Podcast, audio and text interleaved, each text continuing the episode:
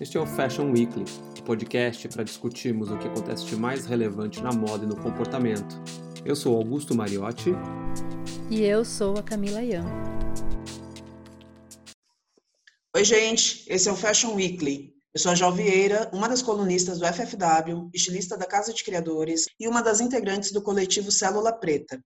A convite da Camilian e do Augusto Mariotti, há algum tempo demos início a uma série curatorial chamada Potencialidades, com diversos profissionais da moda, da cultura e das artes como um todo, a fim de fomentar cada vez mais discussões sobre acesso nas artes e espaços equitativos a todos os profissionais.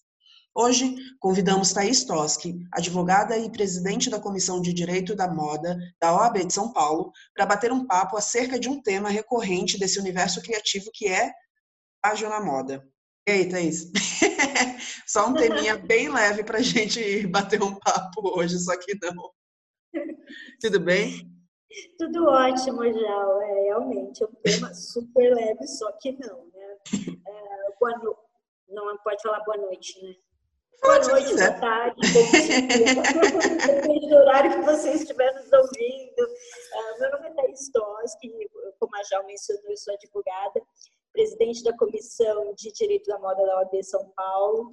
E nós começamos esse trabalho com o direito da moda institucionalmente é, aqui na OAB São Paulo, aqui na Sessional de São Paulo. Então, nós fomos o primeiro do país a trabalhar essa temática é, de forma institucional, direcionada, assim, com bastante seriedade, em 2012. E, graças a Deus, Hoje em dia, uh, o assunto já está bastante disseminado dentro do mercado e praticamente tem comissões de direito da moda, não só aqui no interior de São Paulo, mas também em outros estados e uh, nas principais capitais do Brasil. E o assunto está bem bem dinâmico e, e, a cada dia é uma, uma situação nova que se configura. E a temática que o direito da moda abarca, né, que nós advogados que atuamos nesse segmento trabalhamos, ela é bastante vasta, ela abrange praticamente todas as áreas do direito. A minha área de atuação específica é a área de propriedade intelectual, uh, contratos, direito digital e consumidor. Mas no escritório a gente atende uh, todas as demandas, as minhas sócias atendem as outras demandas que não são a minha especificidade, e assim como outros escritórios também. Então, eu acho interessante e importante divulgar isso, de que o pessoal da área de moda, da indústria da moda e têxtil, uh, tem profissionais especializados nesse segmento, nessa área mercadológica, uh, à disposição para poder dar um atendimento condizente com as necessidades de vocês. E Thaís, é, esse é um assunto, o plágio especificamente, né? E desde sempre a gente vê acontecer na moda, é, só que muito normatizado ainda, né? Não se, normalmente sempre é um embate que fica ali, atualmente fica ali no virtual, né? Então você contesta a marca que, que te plagiou, que plagiou o teu trabalho, só que aquilo não sai muito dali, né? É, é, muito um ambiente virtual e a coisa não costuma caminhar muito, assim. São poucas as pessoas que tentam ir à frente, mas justamente porque é, e, e, você pode falar melhor sobre isso. Existe é, é um assunto extremamente delicado para se trabalhar é, judicialmente também, né? Justamente pela subjetividade da propriedade intelectual, né? De como é que funciona isso. E aí eu queria saber de você quais são as possibilidades, o que, que é levado em consideração, por exemplo, numa situação dessa. Você foi plagiado, é, teve seu trabalho plagiado, o que você faz, né? E muito, e, talvez eu acrescente o seguinte: para que você já esteja resguardado antes mesmo de que um plágio aconteça, quais são os caminhos, sabe? O que, quais são os caminhos ali de proteção, ou se isso aconteceu e você estava, enfim, desprotegido judicialmente, quais são os caminhos, então, após é, essa situação? É, vamos então, hipoteticamente, numa situação de o que fazer. É, comecei a minha marca, é, eu sou uma estilista, estou começando hoje, é, abri minha empresa, é, ela tem o nome é, de pessoa jurídica, ok, agora o que, que eu faço para ter é, uma proteção relacionada ao âmbito da propriedade intelectual? A primeira coisa é você buscar fazer o registro da sua marca no INPI. E, e gente, assim, né, puxando sardinha para a advocacia, não, mas é, qualquer pessoa pode fazer o registro do INPI? Sim, o INPI é Instituto Nacional da Propriedade Industrial. É importante falar porque nem todo mundo é, tem conhecimento sobre a sigla. Então, é Instituto Nacional da Propriedade Industrial. Uh, e a pronúncia é INPI, não INP, tá, gente? Então, é, que fique claro.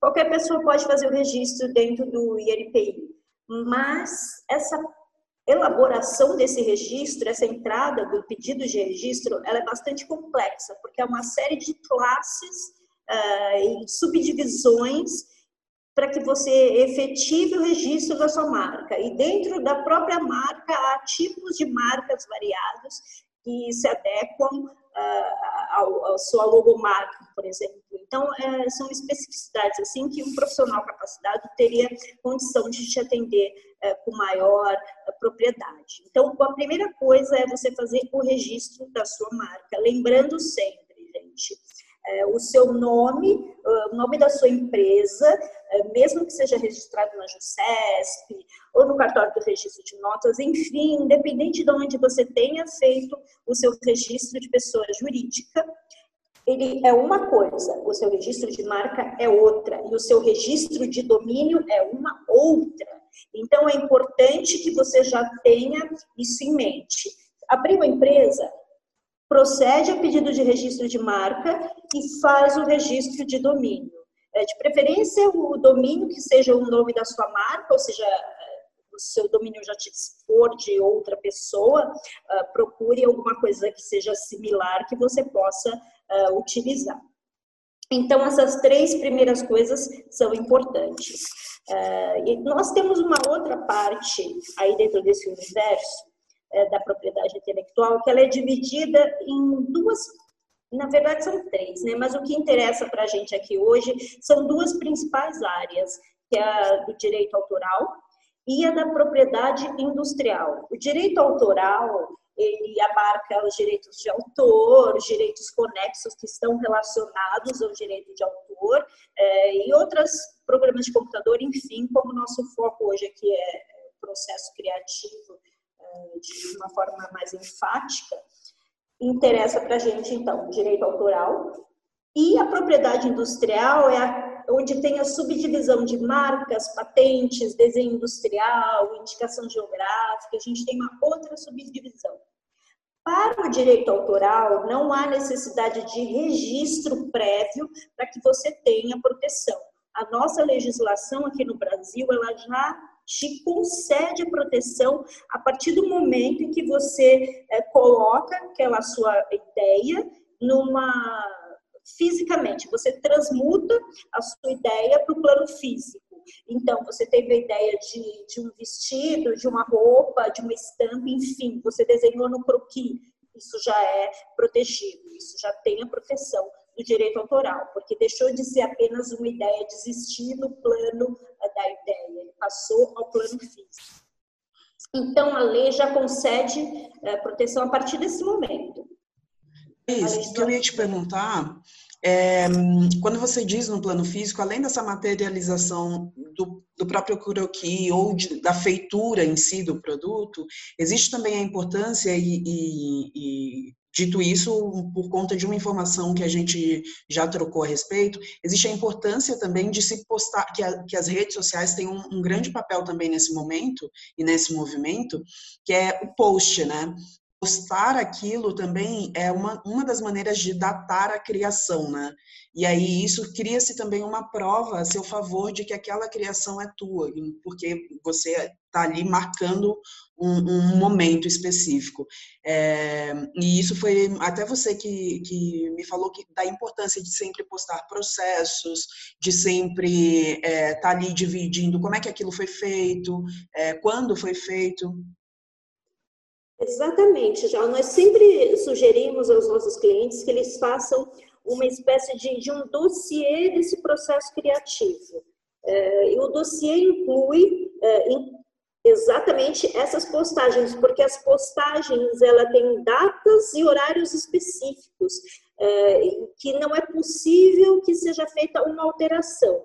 Existem redes sociais que você consegue até alterar o, o, o, conteúdo, mas a data da postagem propriamente não. Então, aqui fica como um registro de anterioridade, né? um registro de anterioridade de que a sua criação foi colocada no plano físico, naquela data, naquele horário, naquele momento. Então, se alguém fizer alguma coisa parecida ou copiar uh, você após esse momento, você tem o seu registro de anterioridade garantido. Então, eh, eu sugiro que se utilize de todos os meios possíveis uh, em que haja a, a, a, possibilidade de se colocar data, um registro temporal uh, daquele momento. E fazer esse dossiê também, que eu acho isso interessante, uma elaboração de um processo criativo, porque eventualmente num, num processo judicial, isso tem muita pertinência, isso tem muito cabimento, porque você vai ter que comprovar realmente uh, a sua criação, a sua anterioridade. Isso se faz se você não tiver o registro, que é opcional, é, através dessa documentação. E a gente tem também a possibilidade, como eu acabei de mencionar, de se fazer o registro, dependendo do tipo de, de, de obra, é, por exemplo, na Biblioteca Nacional, é, que a sede fica no Rio de Janeiro, mas que tem sucursais em outros estados, inclusive aqui em São Paulo, escritórios é, em outros estados, inclusive aqui em São Paulo. Então, é interessante é, lembrar que você pode, e esse, o valor é bastante acessível para que você faça esse registro, é, mas destacando, gente, ele não é obrigatório, ele é apenas uma garantia a mais que você tem numa eventual situação de, de conflito, que você tenha esse registro em mãos. Por exemplo, uh, como eu mencionei, você pode registrar a sua coleção inteira de, de croquis, né, que são desenhos, uh, no escritório de direitos autorais da Biblioteca Nacional. Como eu disse, fica no Rio de Janeiro, mas tem escritório aqui em São Paulo. Uh, obras de artes visuais, você faz o registro da Escola de Belas Artes da UFRJ. Uh, e tudo isso, ah, nossa, Thaís, é tudo do Rio de Janeiro. Gente, como eu disse, tem escritório aqui em São Paulo e eles aceitam o procedimento que seja feito uh, pela internet você faça o encaminhamento da documentação, dos croquis, enfim, dos desenhos, via correio, via SEDEX, entendeu? É super tranquilo e super fácil uh, de, de se fazer esse tipo de registro. Agora, a questão que eh, diz respeito à propriedade industrial, que aí a gente tem as marcas, tem as patentes, desenho industrial, enfim. Uh, aí, para que ele seja protegido, ele necessita sim que se tenha dado entrada no pedido de registro. Caso contrário, você não tem a proteção. Não vai adiantar você dizer, não, mas eu já uso essa marca há 550 anos.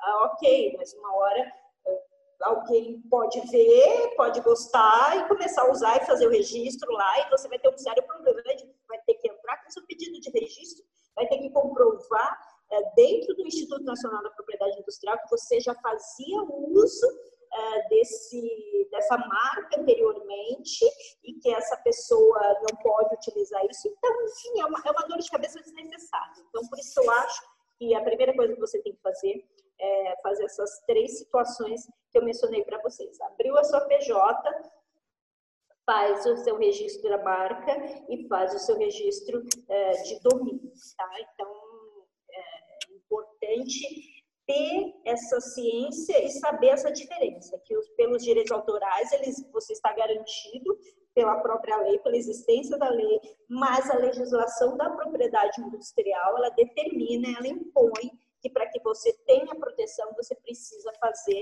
obrigatoriamente o registro. E essa proteção, Thais, ela é uma proteção que só diz respeito a território nacional ou existe a possibilidade de ser internacional também? casos, por exemplo, existem é, é, muito comum na moda que marcas nacionais sejam copiadas por marcas gringas de outros países. É, como lidar nesse tipo de situação? Existe uma proteção que, que serve internacionalmente também? Então, uh, entrou em vigor o protocolo de Madrid, que nós falamos dentro da área de, de propriedade intelectual. O protocolo de Madrid possibilita que, através do próprio NPI, você consiga fazer o registro é, em vários países de uma forma concomitante, com uma entrada de pedido de registro só. Mas você tem, mas isso é opcional, porque depende da quantidade de países, isso varia o valor também que você tem que pagar, porque você tem que pagar o valor correspondente em cada país e ele eh, exige, tem o seu uh, escritório de, de, de, registro, a sua instituição, enfim, aqui no Brasil é NPI, mas cada país tem o seu. E você tem que pagar uh, o valor referente a isso. Mas você tem a opção de fazer, ah, não, eu só quero por enquanto em registro aqui no território brasileiro, então só vou querer a proteção aqui no Brasil, aí um determinado valor. Você vai ter a proteção só aqui no Brasil. Mas isso não significa, lembrando sempre que é, se outras, é, outras pessoas copiarem a, a, a sua criação, que isso não vai ter uma contraprestação pode não ter, você pode ter uma certa dificuldade em relação à marca, mas em relação à criação, ao direito autoral, não. Tá? Então é importante deixar isso claro. Em nenhum lugar é, do mundo, o Brasil é signatário de vários tratados internacionais é, acerca de direito autoral, dentro da, da esfera da propriedade intelectual e de propriedade industrial também. Então é importante deixar isso claro. Eu já falei isso uma vez, é, inclusive no nosso bate-papo da semana passada, e falo de novo: a internet não é terra de ninguém, não é terra sem lei. É, o que se faz ali se deixa rastro. Então, tem como se verificar quem foi, como foi, quando foi, onde foi, e para se analisar uh, o tamanho do prejuízo que determinada ação causou ao criador que teve a sua obra, a sua criação plagiada, copiada, utilizada indevidamente. E Thaís, é, partindo do princípio, fui plagiado, que eu faço, né? É, uma vez que, tá, eu já tenho todas essas prevenções, já tenho lá o meu registro da marca, não só o meu CNPJ, mas o registro em si, né, de direito de uso daquela marca. Tenho lá os meus croquis é, registrados na Biblioteca Nacional, ainda que não seja obrigatório, tenho postagens. Mas ainda assim, fui copiado. O que eu faço, além de recorrer à assessoria jurídica? Né? Que, que, tipo de procedimento? Existe algum procedimento mais específico, é, um acionamento diferente? Como agir nesse momento? Uhum. Nós temos algumas possibilidades. É, a primeira coisa que eu sugiro fazer é que vocês é, segurem aquele ímpeto vingador. Eu falo esse ímpeto vingador é de ir para as redes sociais, e postar, e meter a boca na pessoa, na marca, e fazer acontecer, porque isso pode reverberar de forma é, negativa para você num eventual processo é, judicial que você tenha. E no final das contas, quem vai ter que eventualmente pagar uma indenização vai ser você por danos morais causados a, a, a, criatura que te flagiou. Então, evite isso, sabe? Tenha sangue frio, e haja com inteligência. Agir com inteligência é, além de você procurar uh, o, o, advogado correspondente lá no escritório, por exemplo, a gente tem sempre como praxe tentar uma composição amigável no primeiro momento fazer uma notificação extrajudicial, comunicar oficialmente aquela pessoa, aquela marca, olha, você está fazendo isso, isso e isso. Essa marca nos pertence, essa criação é nossa, você não pode. Então a gente te dá 48 horas, três dias úteis, enfim, um prazo que uh, a gente conversando com o cliente julgar menor para retirar esse conteúdo do ar. Isso o advogado quem deve fazer, porque é Sim Sim, o advogado. Porque aí mandou a notificação judicial, deu prazo para que a pessoa é, tire aquelas imagens do ar, para que a pessoa pare de comercializar esses produtos, a pessoa descumpriu. Geralmente as pessoas cumprem. A gente tem, assim, é, no escritório uma expectativa de mais ou menos 70% das notificações que nós enviamos, elas têm um resultado frutífero. Mas, caso não seja frutífera, aí se parte para ação judicial propriamente, aí se pede tudo que tem direito, inclusive utiliza-se a notificação extrajudicial que foi enviada no primeiro momento para comprovar ao Poder Judiciário que se tentou uma composição amigável antes para demonstrar a boa-fé uh, da pessoa, a boa-fé de tentar ter resolvido aquilo amigavelmente.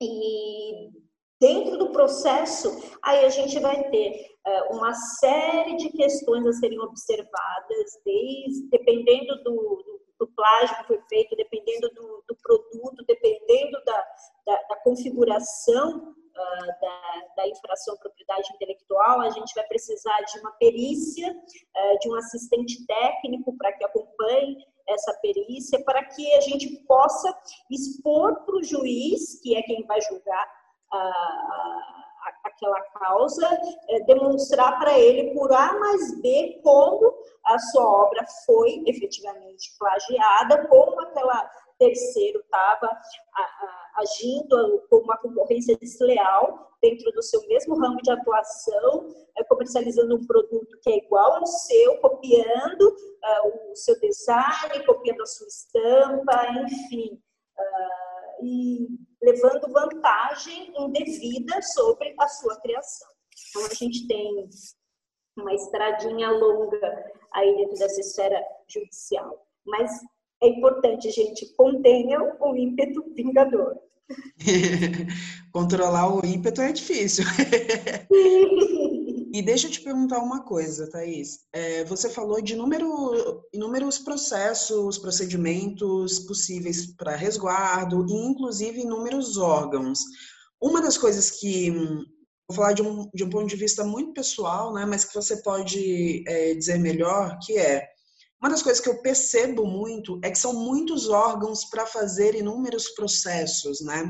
E aí eu tenho uma grande dúvida. No Brasil, existe algum órgão específico que cuide de tudo isso, que, que faça uma junção de todos esses processos? Por exemplo, é, sei lá, no que diz respeito à música, tem a ordem dos músicos, né? Que você vai lá, registra a letra, a harmonia, a partitura, enfim, tudo num, num único lugar dentro da moda, dentro de todos esses procedimentos que você nos orientou, existe um órgão específico ou não? Todos realmente são assim, no INPI, Biblioteca Nacional, é, e se não há realmente, existe algum projeto de que haja é, algo em andamento? Uhum.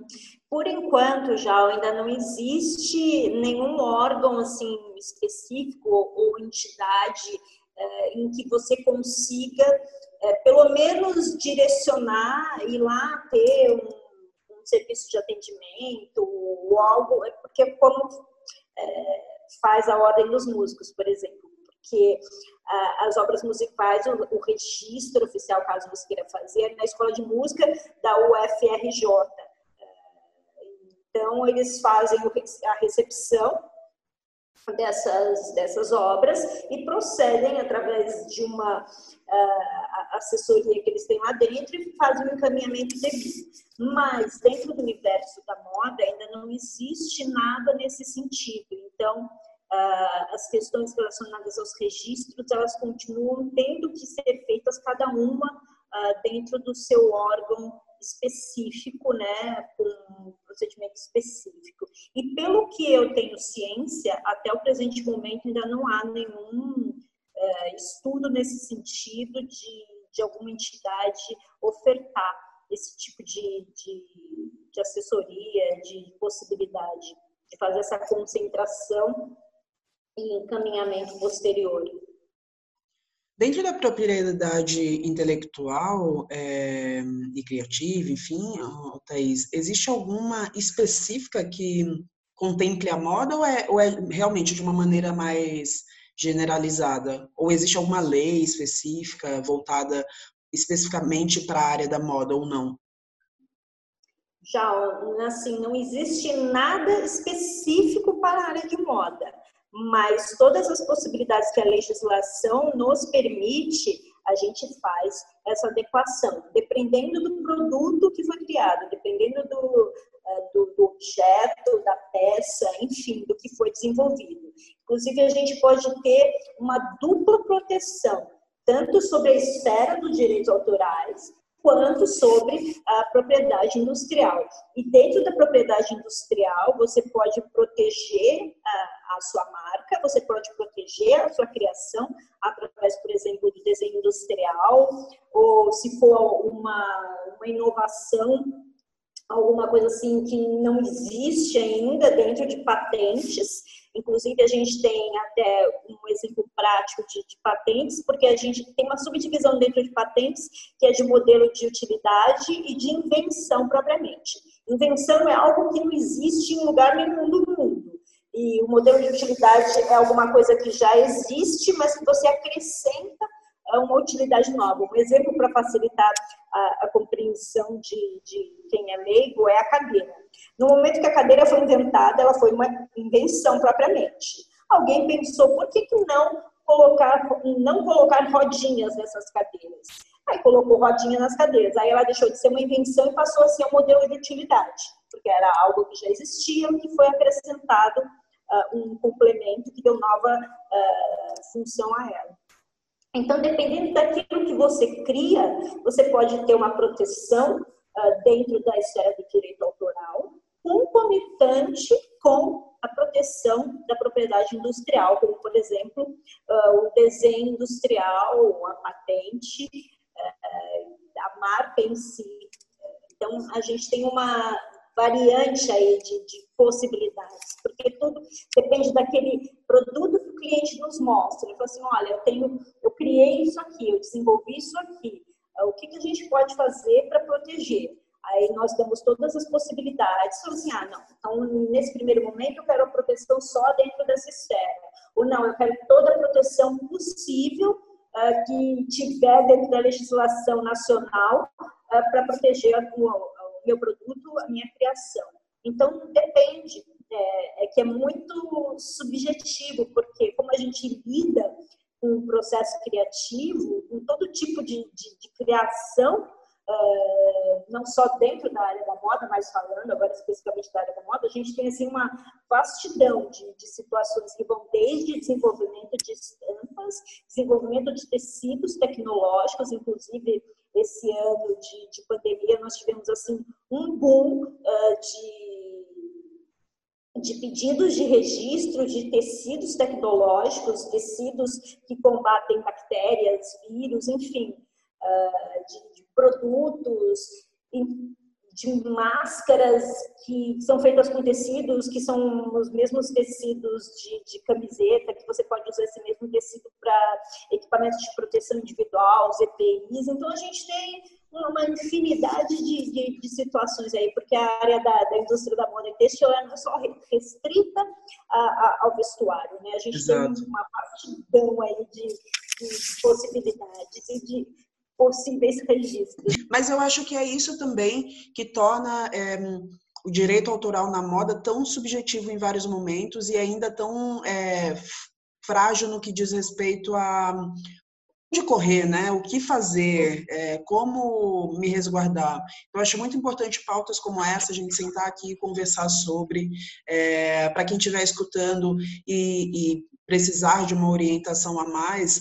É, a Thais tem um escritório também, tem o, eu vou pedir para a Thais também falar das suas redes, onde é que as pessoas podem te encontrar, saber um pouquinho mais. É, mas assim, gente, é, no lugar de pessoa leiga, mas da área criativa, é, se resguardem, é, registrem tudo que puderem, marca principalmente. Acho que é, é, seguir exatamente o passo a passo que a Thaís comentou aqui com a gente hoje é, porque isso evita dores de cabeças futuras. É, e caso haja uma dor de cabeça, pelo menos resguardado judicialmente você já estará. Então, um passo a menos, ou um passo a mais, depende do ponto de vista. então, Thaís, eu queria te agradecer por você ter aceitado o convite, ter batido papo com a gente, ter, enfim, aberto a, pelo menos a minha mente com tudo isso. São várias orientações importantes para que hum, a gente, enfim, proteja nossas criações, proteja o nosso trabalho, que muitas vezes se demanda tanto tempo, né, é, em cada um deles. E eu queria também que você é, falasse onde é que as pessoas podem encontrar mais o seu trabalho, ter orientações, te contratar, enfim. É, já, primeiramente, agradeço muito o convite.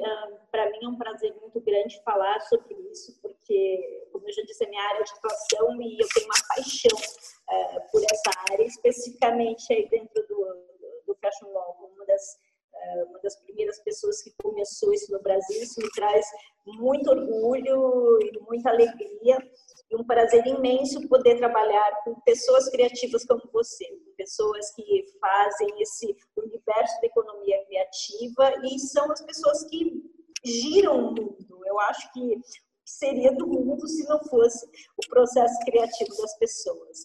E o segundo ponto é lembrar sempre, gente, que quanto mais uh, profissional você for, maior a possibilidade de a sua marca crescer, maior a possibilidade de você conseguir agregar valor intangível uh, para aquele seu produto, porque profissionalizado você tem mais chance uh, de, de desbravar não só o Brasil inteiro, mas o mundo afora.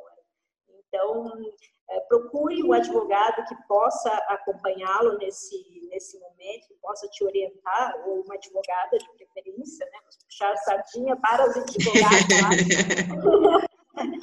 que possa acompanhá-lo nesse, nesse sentido. E eu gostaria de convidar a todos as minhas redes sociais, tem a minha pessoal, que é a Thais Toski, é, no Instagram, no LinkedIn, enfim, eu brinco que nós estamos em todas as redes sociais. Tem a rede social do escritório, que é a CT Advogados, e tem a da comissão, que é Direito da Moda, ponto Fashion Law. Inclusive, todas as atividades que nós fazemos na OAB, juntando esse universo jurídico com o universo uh, da moda, eles são abertos a, todos, gente. E assim, não se preocupem que nós discutimos o, uh, os assuntos sem juridiquês, de uma forma super tranquila, descontraída, levando informação e buscando informação com, com as pessoas desse, desse processo criativo. Então, fica aí o meu convite para que vocês conheçam um pouquinho mais.